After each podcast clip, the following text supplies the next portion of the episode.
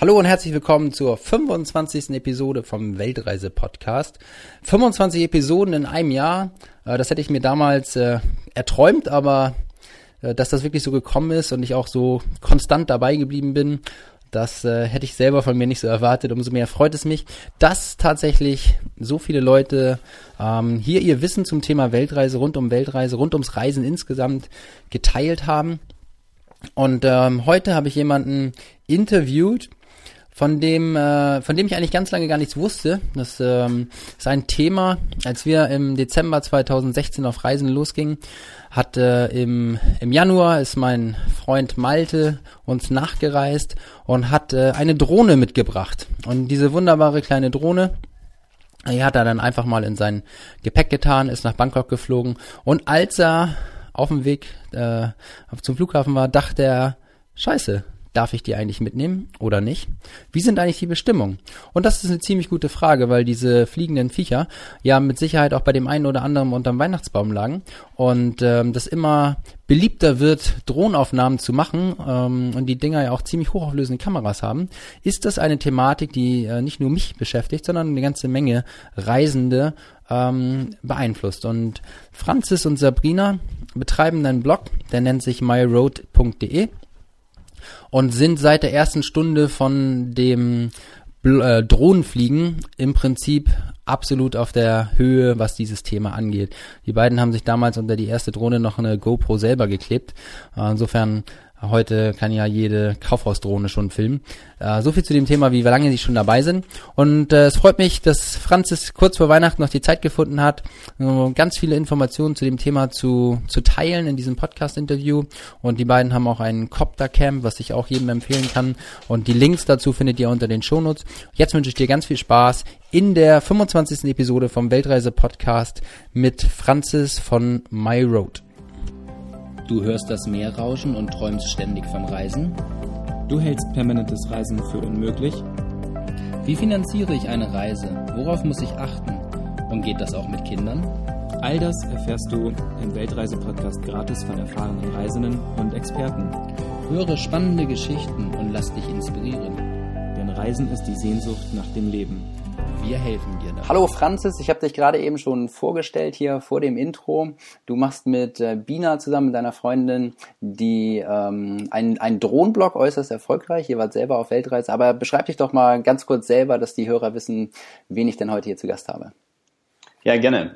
Ähm, also wir sind Bina und wir waren ähm, seit 2015 auf Reise und wir hatten uns halt überlegt, wie wir die Plätze, wo wir hingekommen sind, wie wir die halt ganz besonders festhalten können. Und so kam es halt dazu, dass wir uns eine Drohne zugelegt haben und gekauft haben und seitdem haben wir eigentlich so uns mit dem Thema immer mehr angefreundet und festgestellt, was man mit Drohnen alles Cooles machen kann. Und ja, das ist halt bei uns dann im Blog auch immer größer geworden und da schreiben wir halt relativ viel drüber seit 2015 jetzt unter myroad.de. Das heißt, ihr seid selber erstmal äh, zwei Jahre auf Reisen gewesen ähm, dort schon an, gleich von Anfang an mit einer Drohne oder kam das erst später dazu? Mir direkt davor gekauft, äh, irgendwie zwei Wochen vor der Reise, vor der großen Weltreise, die starten sollte, hatten wir die Idee zu nehmen. Damals gab es aber noch überhaupt keine Informationen irgendwo zu finden, wie kann ich damit äh, um die Welt fliegen, darf ich das überhaupt überall mit hinnehmen. Ähm, und so einmal ist das alles in kürzester Zeit noch selber irgendwie alles erarbeitet. Selbst ein Drohnenrucksack, der kam erst zwei Tage vor Abflug auf den Markt. Da haben wir dann mit den Herstellern noch äh, telefoniert, dass der auch wirklich pünktlich kommt. Und ähm, ja, so hat es dann alles angefangen. Und habt ihr auf der Reise Probleme irgendwo gehabt oder war die, die, die, gute Vorbereitung, dass ihr wusstet, wo man hinfliegen kann und wo man sie besser eingepackt lässt? Ähm, war das, war das also, ja, erzähl mal ein bisschen, war das schwierig? Ja. Ja, also die Vorbereitung war schon wichtig, aber als wir gestartet sind, war es eigentlich total easy. Die Leute waren alle total neugierig, wollten wissen, was jetzt das Ding ist. Das haben die oft noch nie gesehen. Und wir waren auch so die, oft, äh, die ersten, ganz oft, die überhaupt mit einer Drohne an irgendwelchen Sehenswürdigkeiten unterwegs waren. Und ähm, da haben wir eigentlich viel Interesse eher ähm, bekommen und wenig ähm, Ablehnung oder, oder irgendwie Probleme erfahren. Und das war eigentlich ganz cool, weil man so auch nochmal mit ganz anderen Leuten irgendwie ins Gespräch gekommen ist. Ähm, aber Vorbereitung ist jetzt auf jeden Fall alles. Es gibt immer mehr Drohnen und die Leute werden immer sensibler. Und da muss man sich jetzt schon immer mehr da auch, ähm, auch damit auseinandersetzen, was es darf und ähm, die Leute auch aufklären, was man da eigentlich jetzt gerade macht. Und äh, wo seid ihr unterwegs gewesen? Also war das überwiegend Asien oder tatsächlich weltweit?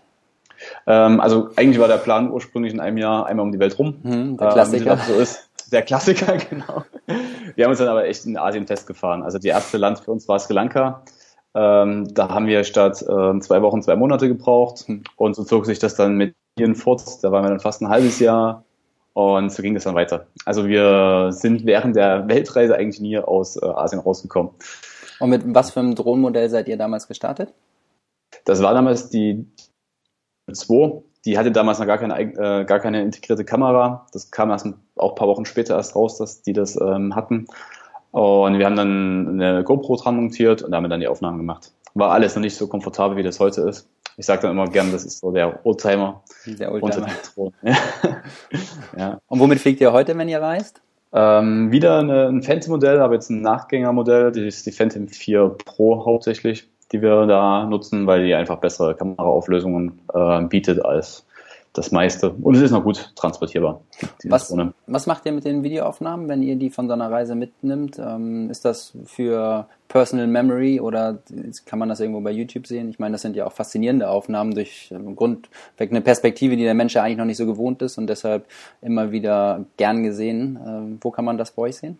Genau. Also zum einen binden wir die Fotos bei uns halt in den äh, Reisebericht mit ein und Reisetipps, die wir veröffentlichen. Und zum anderen haben wir halt noch einen YouTube-Kanal und ähm, da schneiden wir Videos zusammen, wenn wir es dann halt mal wir sind relativ langsam im Schneiden. Wir kommen da nicht so hinterher. Wir haben viel mehr Material als das, was wir irgendwie eingestellt haben. Aber das mit dem Vorhaben fürs nächste Jahr, dass wir da äh, mehr online bringen.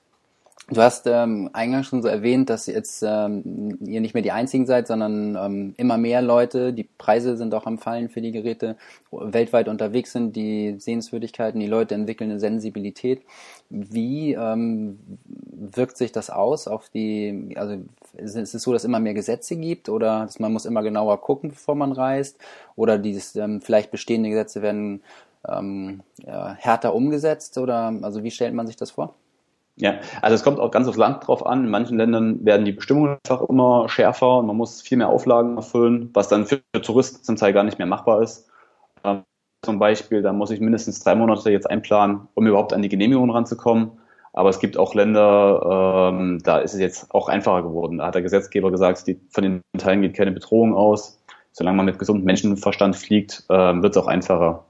Aber ähm, was uns aufgefallen ist, ist, dass an bestimmten Sehenswürdigkeiten jetzt zum Beispiel der Flug von Drohnen verboten ist, dass da richtig Hinweisschilder aufgestellt werden oder dass auch ähm, ja, andere Urlauber sich gestört fühlen oder ähm, halt davon ausgehen, dass man jetzt sofort irgendwie die Sachen bei YouTube reinstellt, wie sich da Leute ähm, sonnen am Strand.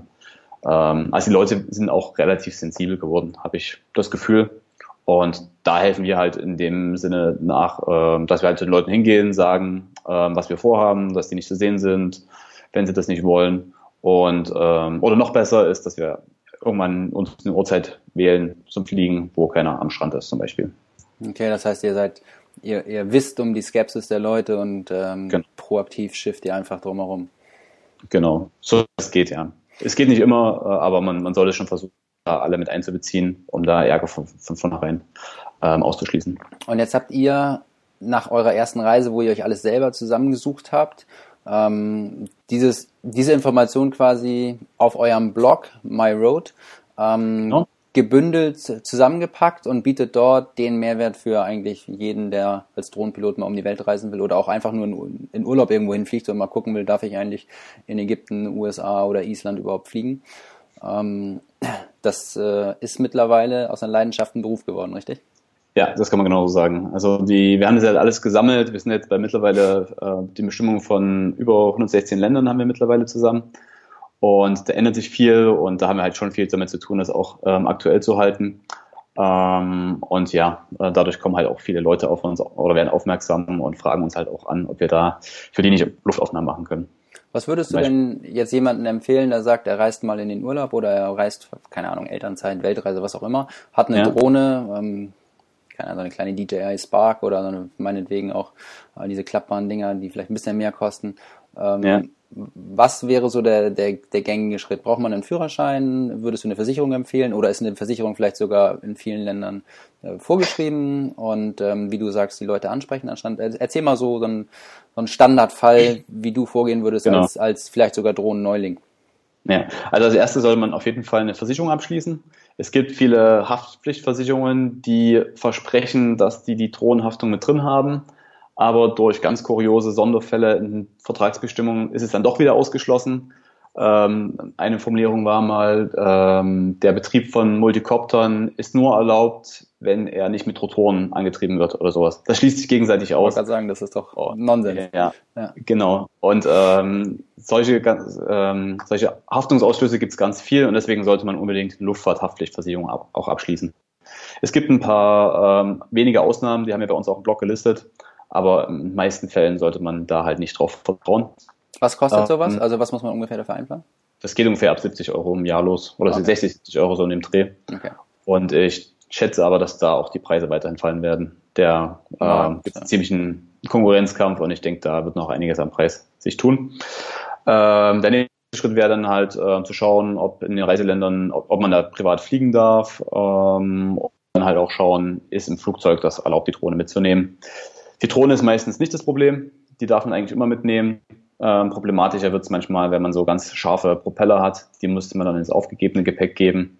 Und die Akkus selbst, die müssen immer ins Handgepäck eigentlich mit. Okay, weil das eben Lithium-Ionen-Akkus sind. Genau. Die können halt relativ, also es passiert nicht schnell, aber wenn sie brennen, dann brennen sie halt richtig und ähm, dann muss sie halt jemand löschen können. Und wenn es im Frachtraum die, die, äh, die Akkus sind, dann kann halt keiner eingreifen und dann, ja, will man sich nicht vorstellen, was passiert. Ich sage jetzt gerade mal ups, weil ich habe die ein Jahr lang immer im Frachtraum gehabt. Wir hatten die immer eingepackt. Okay. Ähm, Denke ich mal drüber nach, wenn wir jetzt ja, nach Thailand genau. wieder fliegen, dann kommen die. Also, dass da was passiert, ist halt extrem unwahrscheinlich, aber die Folgen, wenn was passiert, sind halt äh, katastrophal. Okay. Ja. Ähm, wie weit ähm, macht es, gibt es Drohnenführerscheine? Ähm, genau. Macht, macht das Sinn? Also gerade, ich denke jetzt auch mal, in Weihnachtszeit ähm, gibt es mit Sicherheit die ein oder anderen Kinder oder Jugendliche, die sowas geschenkt bekommen. Sagst du auf jeden Fall, der Luftraum wird immer voller von den Dingern ja. oder ja? Also momentan ist es in Deutschland so, da gibt es so eine Art Drohnenführerschein, ähm, der ist, äh, kostet ungefähr 300 Euro, ist aber für die meisten Privatnutzer eigentlich nicht äh, notwendig. Wenn du den hast, den Schein, dann erlaubt dir das, ähm, halt bestimmte Sondergenehmigungen zu beantragen, wenn du zum Beispiel in der Nähe von einem Flughafen äh, mit einer Drohne aufsteigen möchtest oder bei Menschenansammlungen. Ähm, das ist dann möglich, aber als Privatperson braucht man das eigentlich nicht. Also in seltenen Fällen nur. Von daher würde ich das jetzt nicht unbedingt empfehlen. Ähm, es sei denn, man hat vor, das irgendwie mal gewerblich anzugehen. Also das heißt, das heißt man, am, be am, besten man geht irgendwo tatsächlich auf eine freie Wiese, äh, fängt dort an. Im Sichtbereich sollte man sowieso immer operieren und dann äh, gucken, dass man da erste Erfahrungen sammelt, seine ersten Runden genau. dreht und dann kann man irgendwann noch mal weiter und höher. Genau. Am Anfang ist halt echt das Beste irgendwo auf eine große Wiese, wo keine Hindernisse im Weg sind, wo man keine Menschen stört, wo man sich ausprobieren kann und auch ein Gefühl dafür entwickelt, wie die Drohne eigentlich auf die Steuerbefehle reagiert. Das ist auch von Modell zu Modell unterschiedlich und ähm, da kann man halt echt auf einer grünen Wiese nicht viel falsch machen. Und ähm, ja, wenn man das dann verinnerlicht hat, wie die Drohne reagiert, dann kann man immer mehr auch ausprobieren, verschiedene Flugmanöver austesten, damit dann auch schönere Aufnahmen zustande kommen, als nur äh, vorwärts und rückwärts fliegen, wie es und, am Anfang oft der Fall sein wird. Und das Verruckelte. Häufig haben die ja auch irgendwelche Modi mit eingebaut, dass die dann automatisch Flugmuster abfliegen können und so, ne? Das ist ja auch, mhm. wird auch immer einfacher das ist mittlerweile fast Standard, ja. ja. Du hattest äh, vorhin kurz gesagt, dass man als privater Nutzer äh, reist und dann einfach gucken kann. Wo unterscheidet sich das zum gewerblichen Nutzer? Also in dem Moment, ich kann mir vorstellen, mhm. wenn ich Fernsehaufnahmen mache für irgendeinen Fernsehdreh, aber äh, wenn ich jetzt als, oder auch du als privater Nutzer sagst, ich stelle das bei YouTube hinterher ein, wir monetarisieren unsere YouTube-Kanäle, lassen dort Werbung zu, bin ich dann schon gewerblich? Dann in der Regel ja. Aber das ist auch von Land zu Land unterschiedlich. Selbst in Deutschland gibt es da keine einheitliche Rechtsauffassung. Ähm, aber sobald man monetarisiert, geht man eigentlich schon von gewerblicher Nutzung aus. Ähm, und äh, ja, und das ist von Land zu Land unterschiedlich. Auf der anderen Seite, in dem Moment, wo du in dem Land bist und im Urlaub bist, kann man das auch noch als privat ähm, ansehen. Das ist ein ziemlicher Graubereich überall auf der Welt äh, und das ist eigentlich nirgendwo so ganz glasklar geregelt. Ähm, es gibt auch Leute, die sagen, sobald ich bei Facebook nur poste, ist das eine gewerbliche Nutzung, weil ich Facebook ja die Nutzungsrechte einräume mhm. und Facebook kann es wieder kommerziell nutzen und damit würden sie es auch generell auch so werten. Aber ich habe das Gefühl, dass da die Gesetzgeber moderater werden und da das ähm, ja, da mehr zulassen und nicht ganz so penibel sind. Sind wir, wenn du jetzt ähm, mit der Erfahrung von 116 Ländern, was, welches Land ist da am, am striktesten und welches ist am, am lockersten? Ja, also Marokko und Indo äh, nicht Indonesien, Indien wollte ich sagen, ähm, die sind ziemlich streng. Da musst du damit rechnen, dass die Drohne dir abgenommen wird. Ähm, ich habe von Leuten gehört, die waren zum Beispiel in Marokko, hatten auch die Genehmigung da zu fliegen. Das war meine Ausnahmegenehmigung, aber der war zwei Minuten in der Luft, plötzlich stand das Militär hinter ihm. Ähm, also selbst mit Genehmigung musst du da mit viel Aufwand rechnen ähm, und mit viel Kontrollen. Und Indien ist es ähnlich. Die wollen seit 2014, glaube ich, ein Gesetz erlassen, Genau, das sollte spätestens 2015 kommen und vorübergehend, bis das Gesetz halt kommt, haben sie erstmal ein Importverbot verhangen und ein Nutzungsverbot. Und ja, also da kenne ich einige, die da ihre Drohne schon haben abgeben müssen. Das heißt, da wird dann direkt am Flughafen konfisziert, wenn die so ein Ding beim Röntgen ja. sehen. Ja, genau. Und Kuba ist, ist, ähnlich. Da äh, okay. muss man dann sogar noch eine Gebühr bezahlen, wenn man die Drohne dann äh, abgibt. Und die Drohne ist teurer als der Wert der Drohne selbst. Das ist dann schon ziemlich heftig, wenn du dann quasi zwei Thronwerte da ähm, abgibst. Als Strafverfahren. Und welche Länder, ja. welche Länder sind da äh, extrem offen oder vielleicht sogar gar nicht äh, reguliert? Gibt es sowas überhaupt? Ja, ja, gibt es. Ähm, also Indonesien fand ich sehr angenehm, wobei ähm, das nicht immer heißt, dass es da keine Regeln gibt, aber die, äh, die Behörden wissen zum Teil selber nicht, was sie da machen. Viele Länder in Asien, die also da, wenn man da selbst bei den Behörden nachfragt, dann interessiert die das nicht oder kommt keine Rückmeldung. Ähm, da weiß man nicht so ganz, woran man ist. Aber legal sind auch Australien, zum Beispiel Neuseeland, ähm, Kanada, wenn man halt nicht gerade in Nationalparks oder sowas fliegt. Also man muss halt immer ähm, gewisse ähm, äh, Gebiete halt aussparen. In Neuseeland haben wir sogar neulich gesehen, dass, wie du anfangs schon sagtest, bei irgendwelchen Sites äh, irgendwo ein Schild auch steht, hier kleine Drohne und so. Ähm, ja, also genau. genauso wie sie sagen, hier nicht campen, heißt es mittlerweile auch hier keine Drohne. Also die sind da. Ja. Was ich aber auch okay finde, das sind dann Plätze, wo man vielleicht nicht unbedingt. Ja. Die wären zwar schön aufzunehmen, aber man sollte das Ding auch nicht überall rausholen. Ja. Ich war jetzt auf den Seychellen, äh, auch für einen Auftrag und der war Strand, der war verlassen, meiner Meinung nach. Ich habe so auf den ersten Blick nur 20 Leute gesehen. Aber im Wi-Fi habe ich dann gesehen, dass äh, mindestens drei Drohnen um mich rumschwirren irgendwo. also das, man merkt, dass es halt zunimmt und da, äh, äh, dass es nicht jeder will und dass es auch nicht an jeder Sehenswürdigkeit so ist, hm. äh, muss man halt sehen. Wo ähm, äh, angenommen jetzt möchte ein Vater sein Kind oder sein Sohn, Tochter, keine Ahnung, müssen sie jetzt nicht ja. irgendwie auf ein Geschlecht hier spezifizieren, äh, also ja. so eine Drohne kaufen gleich das, das teure Gerät oder ähm, lieber klein anfangen mit so einem 20-Euro-Ding bei Lidl, was die manchmal Angebot haben? Wo, wo fängt man an? Was macht Sinn? Wo hat man Spaß? Wo ja. findet man also sowas? Also, also, ich weiß nicht, ob du jetzt hier eine umfangreiche Kaufberatung in, in so einem Podcast unterbringen kannst oder äh, vielleicht auf irgendwie andere Seiten verweisen musst. Ja, nee, also es gibt ähm, da schon ähm, eine große Spannweite für ein Kind oder sowas zum Einstieg. Brauchen wir jetzt nicht die 2000 Euro ausgeben oder mehr. Also man kann es ausgeben, aber es ist mhm. jetzt nicht unbedingt sinnvoll.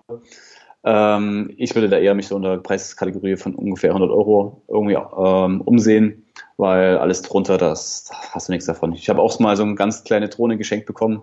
Die hat irgendwie 20 Euro gekostet. Die konnte mal einmal fliegen, dann war, danach war der Akku kaputt und mhm ähm, war ganz witzig, um ähm, in der Wohnung so ein bisschen rumzufliegen.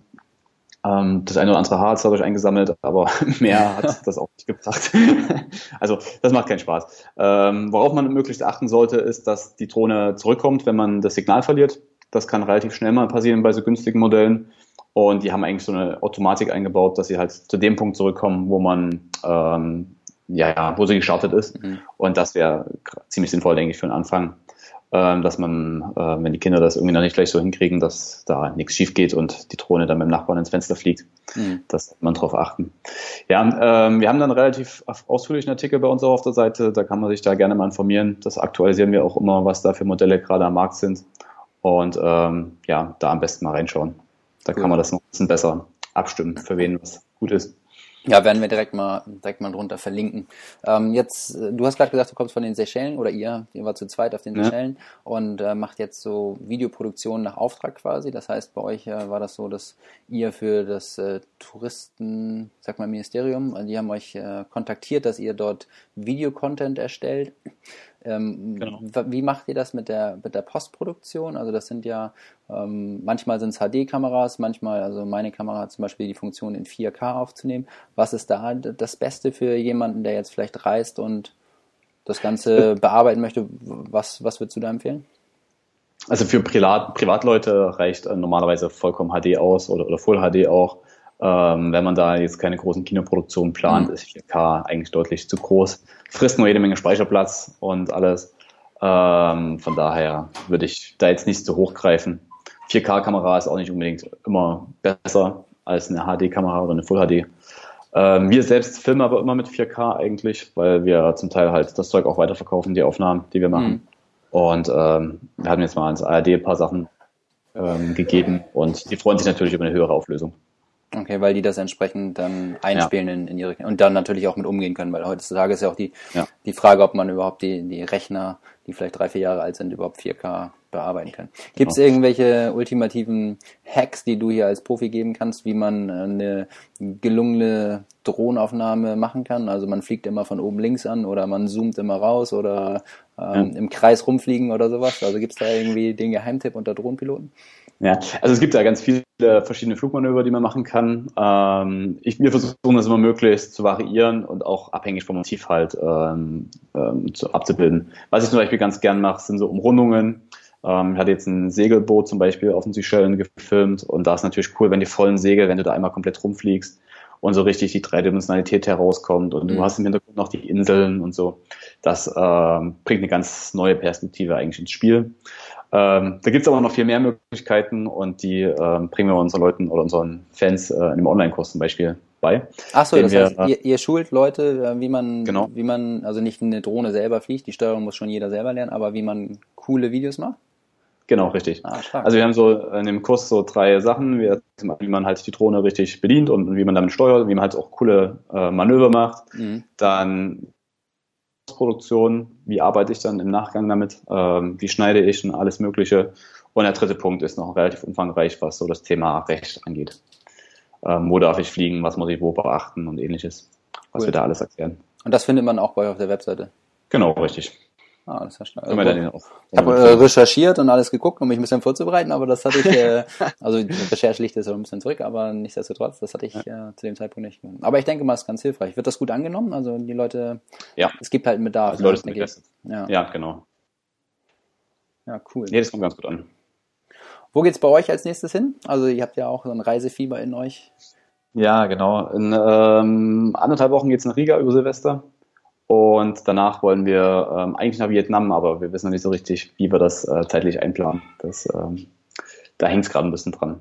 Okay. Und alles immer mit dem Fokus, äh, Drohne zu fliegen dann in den Ländern? Oder ist das, sind das dann auch jetzt teilweise noch so, lasst ihr die auch mal zu Hause vielleicht und sagt so, jetzt machen wir einfach nur Urlaub, oder? Ähm, ist mal im Oktober passiert, ja, tatsächlich an der Ostsee. Also, wir hatten sie zwar sicherheitshalber im Auto, aber wir haben sie nicht ausgepackt. Ähm, Genau, also normalerweise schauen wir schon, dass wir da viele Aufnahmen einfangen können. Aber wir haben dann auch ein paar Tage, wo wir sagen, okay, jetzt ist mal eher Entspannung dran und wir machen äh, einen ruhigen. Okay. Und, und, und äh, wie, wie ist bei euch der Anteil an, äh, wenn ihr ins Flugzeug steigt, habt ihr zwei Koffer voller, äh, voller Ersatzakkus und ähm, vier Multicopter dabei oder seid ihr ganz schmal ausgestattet, wenn ihr solche Reisen angeht? Ja, also das hat äh, sich ein bisschen verändert mit der Zeit. Ja. Mittlerweile sind Drohnen ja zum Glück kompakter geworden und äh, alles einfacher zu bedienen und zu steuern. Man muss nicht mehr so viel selber zusammenbauen vor Ort.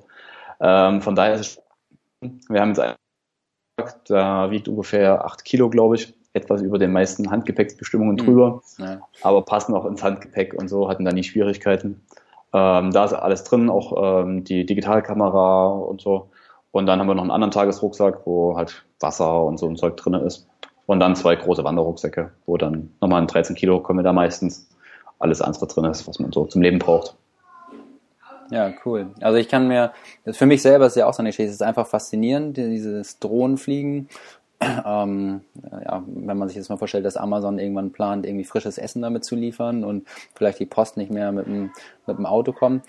Wo siehst du die Zukunft von diesem Drohnenmarkt, auch im kommerziellen Bereich? Ähm, also Paketzulieferung wird kommen, aber wahrscheinlich nicht so, dass jeder einzeln das nach Hause geschickt bekommt, seine Pakete. weil das würde einfach viel zu viel werden. Ich denke, es geht dann eher so um ähm, ja, Spezialsachen wie ähm, Krankenhäuser zum Beispiel bauen sich äh, zum Teil eine Infrastruktur auf, um halt Blutkonserven oder, oder Organe schnell von A nach B zu bringen in eine Region. Sowas in der Richtung könnte ich mir vorstellen. Oder ähm, wenn halt kleine Inseln irgendwie bedient werden müssen, das kann ich mir vorstellen. Aber sonst stelle ich mir das schwer vor, dass das äh, auf großen Gebieten, also auf großen Flächen in Städten, kann ich mir das nur schlecht vorstellen, dass da überall Drohnen rumfliegen. Ich glaube, das würde die Leute auch zu sehr nerven. Und die Drohnen sind ja schon noch relativ laut momentan. Ja, noch. Wobei sind schon leiser geworden, ne? aber. Ja, das stimmt. Und äh, die, die Akkulaufzeit, die wird sich wahrscheinlich auch immer ständig verbessern, oder? Ja, genau. Das, das haben wir jetzt schon beobachtet. Ähm, momentan ist so eine gute Drohne, kommt jetzt so auf eine halbe Stunde. Aber es gibt durchaus auch schon Modelle im Profibereich, die liegen bei Stunden, also mehreren Stunden, was die können. Ähm, aber es macht halt für einen Privatanwender momentan kaum Sinn, da so viel Geld in die Hand zu nehmen, dass man sich so hat, äh, sowas zulegt. Ist ja wie beim Elektroauto. Da ist auch momentan der Akku noch so ja, das, äh, das Problem, die Challenge, ja. Ja, nicht schlecht. Ähm, das bei euch ist eine Leidenschaft, damit das Geld zu verdienen. Kann man ähm, von, das werde ich halt auch mal wieder gefragt bei uns, ob das geht. Ja. Kann man, wenn man seine Leidenschaft in so ein Projekt reinwirft, ihr macht zu zweit Fulltime so einen Blog, du hast jetzt erwähnt, auf diese Schellen, das ist ja auch Arbeit, also ihr habt ja nicht den ganzen Tag am Strand gelegen. Ähm, nee, gar nicht. Kann, kann, man, kann man davon leben oder müsst ihr noch nebenbei irgend, irgendwas machen oder geht das? Nee, also, also wir leben halt von der Kombination von unserem Reiseblog und ähm, wo wir zum Beispiel halt die Kurse anbieten und halt den Aufträgen. Und das funktioniert eigentlich beides an sich für sich schon einzeln ganz gut. Und ähm, es gibt halt immer mal gute und schlechte Monate, ist halt als Selbstständige immer so. das kennen wir alle. Und äh, ja, aber wir kommen ganz gut über die Runden. Ja. Cool. Auch wieder so. Hast du das irgendwo gelernt oder musstest du oder habt ihr hat sich das einfach so ergeben, dass ihr gesagt habt, so äh, da gibt's eine Nachfrage, wir machen jetzt einen Blog oder hast du irgendwie so keine Ahnung die Car Sundance Business School durchlaufen oder warst du ja. bei der, der Conny Bisalski, um zu wissen, wie man einen Blog lernt? Gibt's da irgendetwas oder? Äh, ich habe vorher im Online-Marketing schon lange gearbeitet und äh, hatte mir mich in dem Bereich während des Studiums schon irgendwie ein bisschen damit beschäftigt mit solchen Themen, hab dann, äh, war dann relativ selbst, äh, schnell schon selbstständig, habe Webseiten für kleine Unternehmen gebaut und habe mir da mein Studium schon so ein bisschen mitfinanziert. Und dann, ja, bin ich halt irgendwie in eine Firma gekommen, Online-Marketing gemacht da. Und daraus ist es dann entstanden. Cool. Und der, der Background von Bina, die hat auch Online-Marketing gemacht oder? Äh, Grafikdesignerin ist die. Sie okay, also so alles, was mit dem Design zu tun hat und schneidet die Videos und so und das ist so ihr Thema dann. Also das, per, das perfekte Team mit der. Ja, genau. Der, ja, cool. Ergänzen ist gut. Ja, sehr schön. Fliegt, also fliegt sie auch? Also seid ihr dann tatsächlich mit zwei, ähm, zwei Geräten gleichzeitig in der Luft und, und seid am Aufnehmen, wenn ihr bei so einem Auftrag seid? Ach so. Ähm, nee, ist meistens so, dass ähm, halt einer fliegt und die andere Person überwacht den Luftraum, guckt, ob irgendwo Hindernisse sind ähm, oder ähm, ganz oft kommen auch Passanten, fragen, was machen wir da, wollen da gucken den, und so. Den und das ist gut, wenn du noch jemand, genau, das ist gut, wenn du jemanden hast, der die Leute so ein bisschen von dir weghält, damit du dich auf deine Sache konzentrieren kannst. Und das ist dann meistens ihr Job. Also wir wechseln uns auch immer mal ab, aber meistens äh, fliege ich. Und äh, fliegst du, es gibt ja auch die Möglichkeit, so Brillen sich aufzusetzen. Ähm, wie heißt das? Nicht, nicht Augmented Reality, sondern Virtual Reality nee. oder diese Brillen. Wie heißen ja, die? VR-Brillen oder FPV-Brillen. FPV, ja. ja. ja. Fliegt ihr mit sowas? Hatte ich auch schon, aber für die kommerziellen Aufträge das eigentlich verwende ich das selten. Also es ist ganz cool, aber ähm, äh, so für die richtigen äh, cinematischen Aufnahmen finde ich das immer nicht ganz so praktisch, weil ich auch sehen will, was passiert ringsrum und so und da auch manchmal sehr nah dran muss und dann muss ich auch sehen, was hinter der Drohne passiert und so. Das klappt dann mit so einer Brille eher nicht so gut. Also es, aber es macht total Spaß, wenn man sowas Wahrscheinlich eine Übung. Ich habe ähm, mal eine Fernsehreportage gesehen über so Indoor-Drohnenrennen, wo die da in, in Hallen äh, mit einem irrsinnigen Speed äh, durch Hindernisse oben unten, also wie, ähnlich wie so ein Skilangler oder Skirennen, ja. Abfahrtsrennen, wo die um Stangen rum und durch Kreise durchfliegen müssen und sowas. Äh, äh, ja. Kann man, wenn, wenn man so eine Drohnenerfahrung hast wie du, könntest du da mit einsteigen und äh, auch gewinnen? Oder ähm, ist, ist das etwas, äh, ich, ich glaube, der Weltmeister ist ein, ein, kleiner junger Bengel oder sowas, weil ja. der einfach von der Aufnahmefähigkeit und Reaktionsfähigkeit ganz schnell ist. Ja. Ähm, würde mich gerne mal interessieren, habe ich selber noch nicht ausprobiert, solche kleinen Racer zu fliegen. Ähm, wollte ich mir aber nächstes Jahr auch mal so mit auf die Agenda schreiben. Ich glaube, es ist schon ganz witzig. Wir haben jetzt auch letzte Woche oder so erst so ein Rennen angeschaut es macht schon Spaß dazu zu gucken, da juckt schon in den Fingern. Aber mit den teuren Drohnen, werde ich das jetzt mal nicht probieren. Das heißt, die an solchen Rennen, also die haben wahrscheinlich auch hochwertige Geräte, können die dann aber entsprechend steuern, aber wenn ihr ähm, so ein keine Ahnung, Jugendlicher sich so eine Drohne kauft und hat jetzt keine Lust wie du und ich über irgendwelche Sehenswürdigkeiten zu fliegen, sondern den juckt in den Fingern schnell, um, um irgendwelche Bäume rumzusausen, dann sollte er eben nicht mit einem 500 Euro Einsteigergerät starten, sondern genau, genau. Also da gibt es so kleine Racercopter, die kann man sich dann auch modular zusammenbauen und ähm, halt zu seinen ähm, Bedürfnissen anpassen. Und da hast du jetzt nicht so äh, teure Kameras drin und die Akkus sind auch nicht so schwer und so weiter. Ähm, die sind halt kleiner, kompakter, wendiger auch zum Teil. Und ähm, ja, die kosten halt deutlich weniger. Und da hast du auch viele Ersatzteile, die du dann halt modular halt wieder ersetzen kannst. Also wie die guten alten äh, ferngesteuerten Autos, die man zusammenbauen konnte. Genau, für. genau, so in etwa mit der Luft. Nur diesmal eben in der Luft. Ja, cool. Ähm, ich glaube, wir haben eine ganze Menge abgedeckelt. Gibt es noch so Fragen, die sonst bei euch immer auf, auf äh, poppen, wenn Leute eine Drohne haben? Ja, du hattest eingangs erwähnt, so Transport, es geht im Flugzeug, die Akkus hatten wir erwähnt. Gibt es noch was, was wir vergessen haben? Genau, also die Versicherung, das ist immer so ein Thema, wo es viel Unklarheit gibt und viele das auch nicht so genau wissen. Und was ist halt erlaubt und was nicht. Und das ähm, immer so von Land zu Land. Und da muss man halt wirklich äh, immer nachschauen, was da, was da gerade im Land passiert. Und ähm, wir sammeln das halt, wie gesagt, bei uns im Blog, halten das auch so gut wie möglich aktuell. Und das ist so meines Wissens momentan die beste Quelle auch, ähm, um das halt irgendwie nachzuvollziehen. Ja, ich habe auch, auch selber ähm, mal versucht und es gibt da das ein oder andere Forum, wo Leute mal fragen, beispielsweise TripAdvisor oder so, aber dann klickst du da ja. drauf und dann ist die Frage gestellt von 2014 und dann weißt du nicht mehr, ob es noch aktuell ist, ob das noch stimmt. Ähm, das ist, also das macht es schwierig. Ich weiß nicht, ihr ja. seid ja auch im englischsprachigen Raum unterwegs mit eurem Blog. Genau. Das macht also, es für euch auch einfacher, dann wirklich Informationen oder den Austausch zu, zu bekommen von allen internationalen Drohnenpiloten im Prinzip, um dann den Service auf Deutsch bereitzustellen. Ne? Genau. Also wir haben einen englischen Blog und einen deutschen Blog und dadurch, dass wir halt relativ viele Kommentare bekommen auf beiden Seiten, können wir sehr schnell ähm, auf Änderungen reagieren und das dann auch bei unseren Artikeln dann entsprechend einpflegen und aktualisieren. Das ist ganz gut. Was ja. ist das, das Krasseste, was ihr jemals gehört habt? Äh, äh, von irgendwelchen Leuten, die bei euch kommentieren oder die euch Geschichten schreiben? Ja, also eine Geschichte, die hat mir, äh, die kam aus Rom, da hat äh, auch jemand gutgläubig seine Drohne ausgepackt und aufgrund von Terrorschutzmaßnahmen äh, war in dem Jahr gerade in Rom ein absolutes Flugverbot für Drohnen. Mhm. Der war keine zwei Minuten in der Luft, äh, war an Handschellen gelegt und war dann ähm, zwei Wochen in Untersuchungs Untersuchungshaft wegen Terrorverdacht. Okay. So, das ist schon, ja, muss man nicht haben. Ich habe noch so einen, so einen anderen Klassiker, habe ich mal gehört.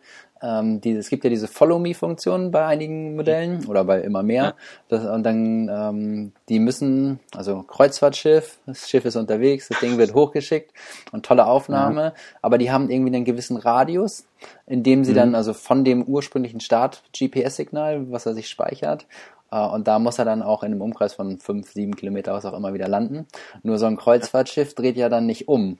Und ja. dann steht das Ding irgendwie plötzlich in der Luft, das Schiff fährt weiter und man kriegt die Drohne nicht zurück, oder?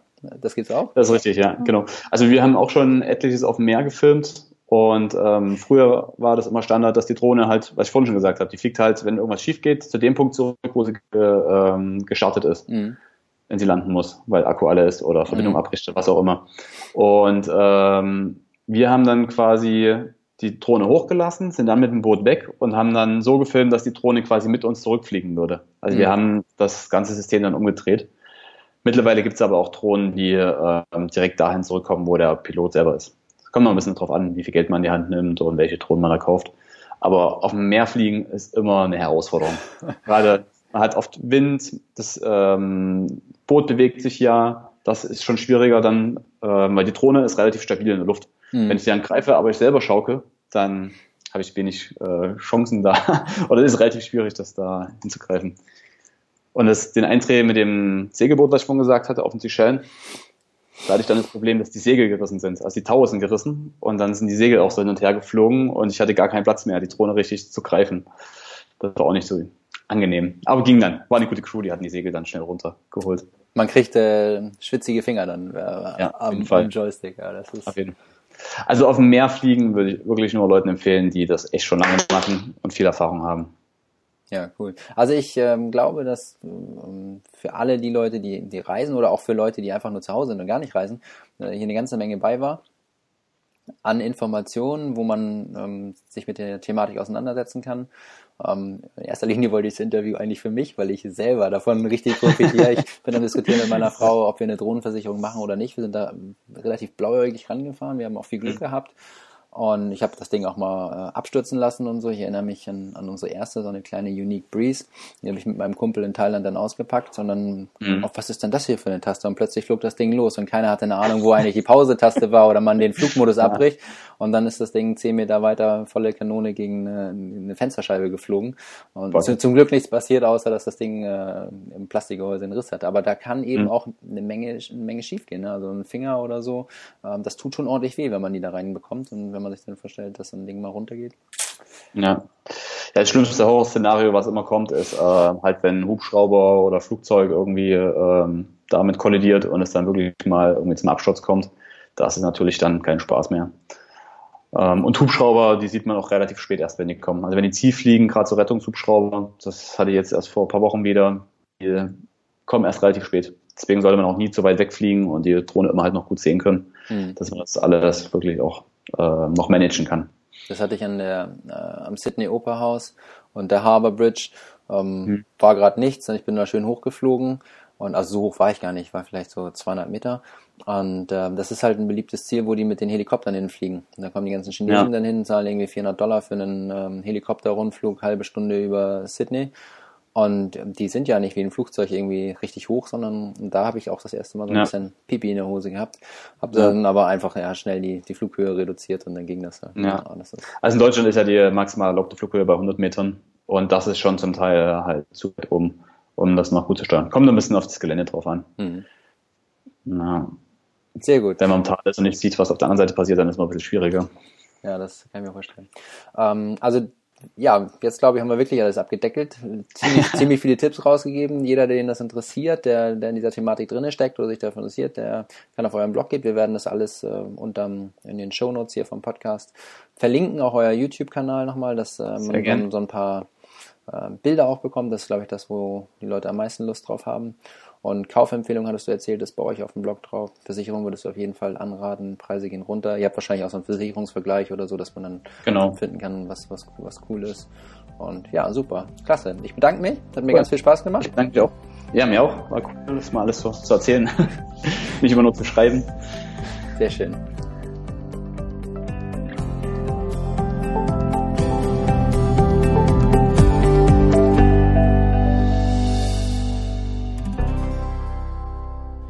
Das war die 25. Episode vom Weltreise-Podcast.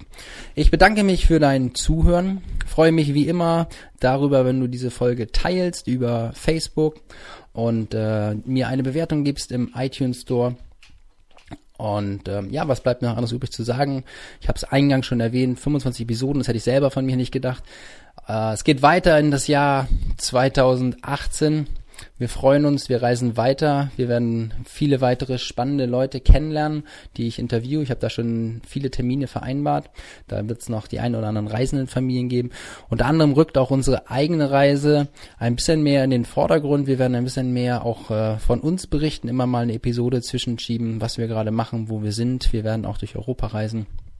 Und das Ganze soll nicht zu kurz kommen. Der Podcast wird auch von der Internetseite her demnächst umziehen auf die Seite Familie auf Weltreise.de, um das Ganze einfacher zu machen für uns in der Handhabung, weil es doch zu viele Portale gewesen sind, die wir am Ende betreut haben und wir da ein bisschen auch an uns denken müssen, weil wir ja nicht nur reisen, um zu arbeiten, sondern vielleicht auch noch ein bisschen die Länder zu genießen und Zeit für die Kinder zu haben.